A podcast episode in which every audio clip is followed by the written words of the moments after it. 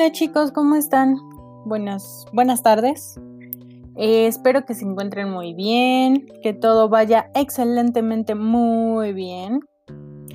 Y bueno, vamos a empezar hoy con el último tema ya de este semestre. Vamos a empezar a hablar de la integración de la información financiera proyectada que hemos venido trabajando. Eh, primero que nada vamos a hablar de los estados financieros. Eh, los estados financieros son, digamos que de diferentes perspectivas o diferentes formas. Tenemos eh, los, los estados financieros de el balance general, el llamado balance general, que refleja la situación de la empresa en un momento determinado. Tenemos el estado de resultados que expresa las ganancias o pérdidas que la empresa obtuvo em, en el ejercicio o durante el ejercicio. Y bueno, eh, tenemos también los que van a ser los usuarios principales de estos estados financieros que van a ser principalmente inversionistas, acreedores, ejecutivos, empleados, sindicatos y organismos públicos. Los estados financieros se pueden hacer de forma interna o externa. Los estados financieros internos van a contar con mayor información porque se están haciendo con todo lo todo lo todo lo que se conoce dentro de la empresa, los externos no. Los externos simplemente se van a hacer con la información que la empresa haga pública o pueda proporcionar. Entonces, son diferentes, estos estados financieros se van a analizar para hacer diferentes mm, consideraciones.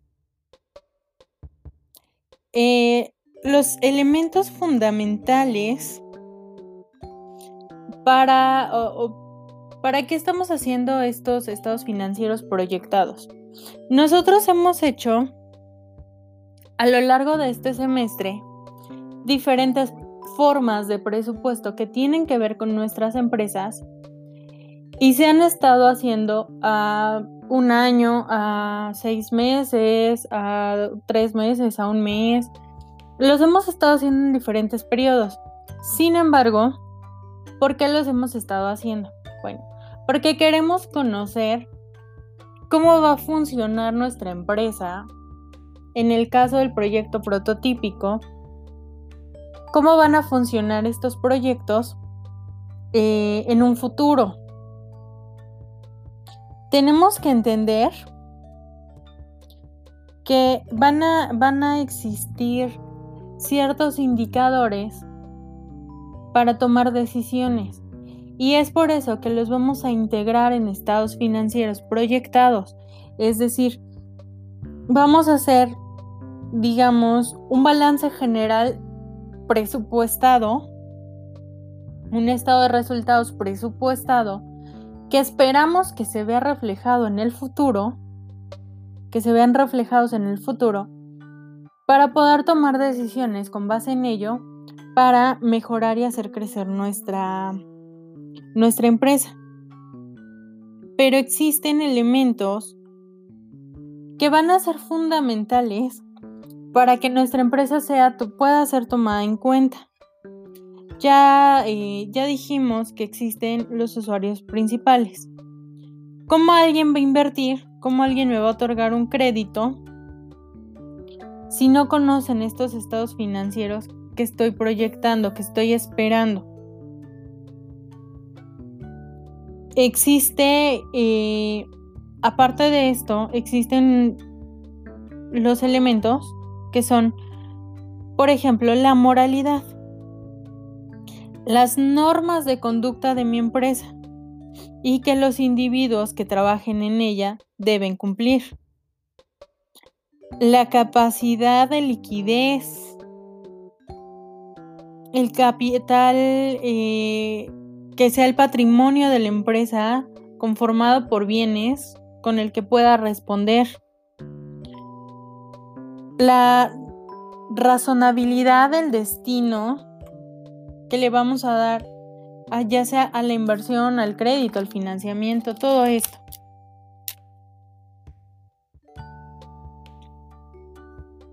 Entonces, ya hemos visto que este, buscamos hacer nuestra, eh, nuestro proyecto de inversión y lo vamos a incluir en estos estados financieros proyectados con la finalidad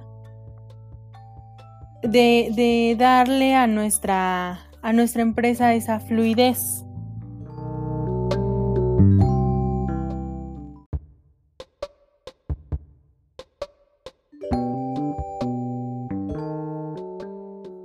Y bien, pues, hablando entonces de estados financieros, eh, que decíamos que tenemos el balance general y el estado de resultados, bueno, todos los estados financieros deben ser eh, complementados con notas explicativas y cuadros analíticos o estados contables para aclarar la situación patrimonial y los resultados del ejercicio. También deben tener la indicación de los valores correspondientes a las demostraciones del ejercicio anterior. El balance y el estado de resultados del ejercicio constituyen estados financieros primarios, mientras que el estado de los orígenes y aplicaciones de recursos constituyen eh, los estados financieros secundarios. Hablemos concretamente de lo que es el balance general. Este es un estado financiero que refleja con claridad la situación de la empresa en un determinado momento. Constituye la representación sintética de los elementos que componen el patrimonio de una empresa en una fecha determinada. El patrimonio de la empresa va a estar constituido por bienes, derechos y obligaciones. La estructura del balance está integrada por dos grandes grupos. Del lado izquierdo van a estar los activos que se van a conformar por bienes y derechos pertenecientes a la empresa, o sea, las aplicaciones de recursos en bienes y derechos. Y del lado derecho eh, va a estar el pasivo y el capital, constituido por las obligaciones hacia acreedores y terceros, es decir, las diversas fuentes de recursos que permiten las aplicaciones en el activo. El activo muestra la naturaleza de los valores en los cuales la empresa aplicó sus recursos. El pasivo muestra el origen de esos recursos. El capital contable es la suma del capital más las reservas y las ganancias acumuladas, menos la suma del capital a integrar y de las pérdidas acumuladas. Es decir, mide la riqueza de la empresa. Los valores enumerados en el balance constituyen los saldos de varias cuentas correspondientes al plan de cuentas de activo y pasivo en un día determinado. En esa fecha, el balance especifica cuáles son las existencias, cuánto se vendió en el periodo y cuánto se debe de impuestos, etc. Por otro lado, vamos a tener también el estado de resultados del ejercicio. Este es un informe financiero que sirve para expresar las ganancias o pérdidas que la, que la, empresa tuvo dentro del ejercicio, así como los gastos e ingresos que determinan el resultado positivo o negativo, por lo cual también se denomina estado de ganancias y pérdidas acumuladas. El estado de resultados comienza con el ingreso bruto y a través de sucesivas sumas y restas llega al resultado líquido del ejercicio. La ganancia líquida representa el resultado del ejercicio después de descontar la provisión para el impuesto sobre la renta y la participación de los trabajadores en las utilidades. Si dividimos las ganancias líquidas entre el ingreso y multiplicamos el resultado por 100, entonces tendremos el margen de ganancia sobre ventas, el cual mide cuánto ganó la empresa por cada 100 pesos facturados. La ganancia líquida por acción de la empresa es un dato importante para la dirección y para los accionistas actuales y los potenciales, pues representa la ganancia por cada acción ordinaria emitida.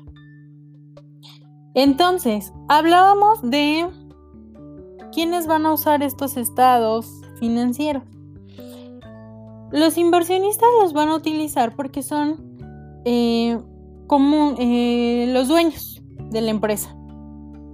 Ellos proporcionan el capital eh, permanente para esta.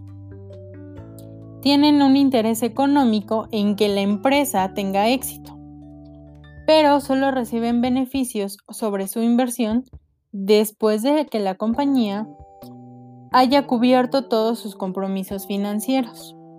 Es por esto que este grupo de usuarios está interesado en todas las facetas del negocio su operación, rentabilidad, capacidad para pagar sus compromisos financieros, fuentes de financiamiento y riesgos operativos y financieros, que es todo lo que ya hemos ido midiendo y viendo durante los, los presupuestos que hemos hecho durante todo el semestre.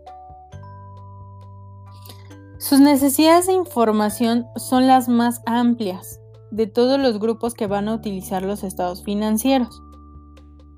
Y a pesar de que su objetivo es la rentabilidad de la empresa, al verse esta influida por los demás componentes de la posición financiera, se interesan además en su posición competitiva dentro de la industria en que opera y dentro de la economía en general. Otro de los grupos importantes que va a hacer uso de estos estados van a ser los acreedores. En este grupo vamos a encontrar a los proveedores de los recursos materiales y financieros a corto y largo plazo. Ellos no tienen interés en la empresa como una inversión, sino que ésta representa para ellos un cliente más.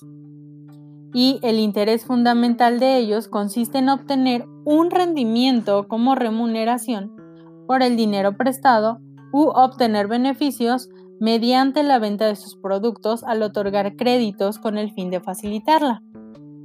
Por otra parte están los acreedores financieros como los bancos y las sociedades financieras, que generalmente conceden préstamos a corto, mediano y largo plazo para el financiamiento de las actividades de la empresa.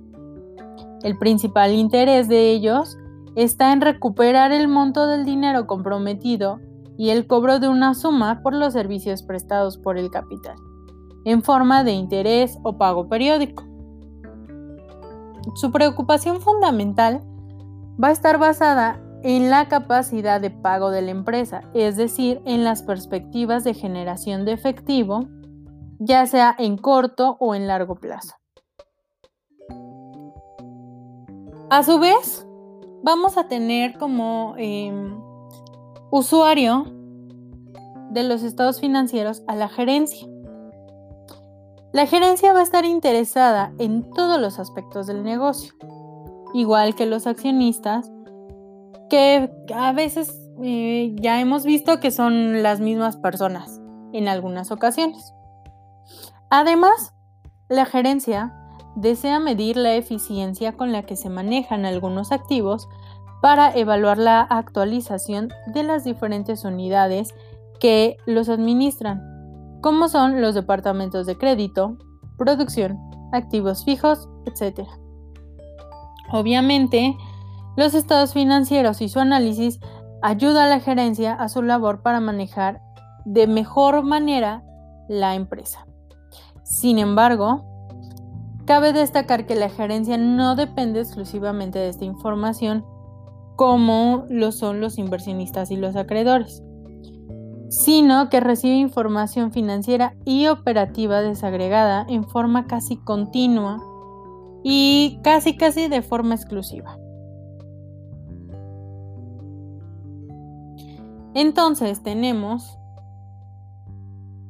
que estos van a ser los principales actores dentro de los estados financieros y quienes lo van a utilizar.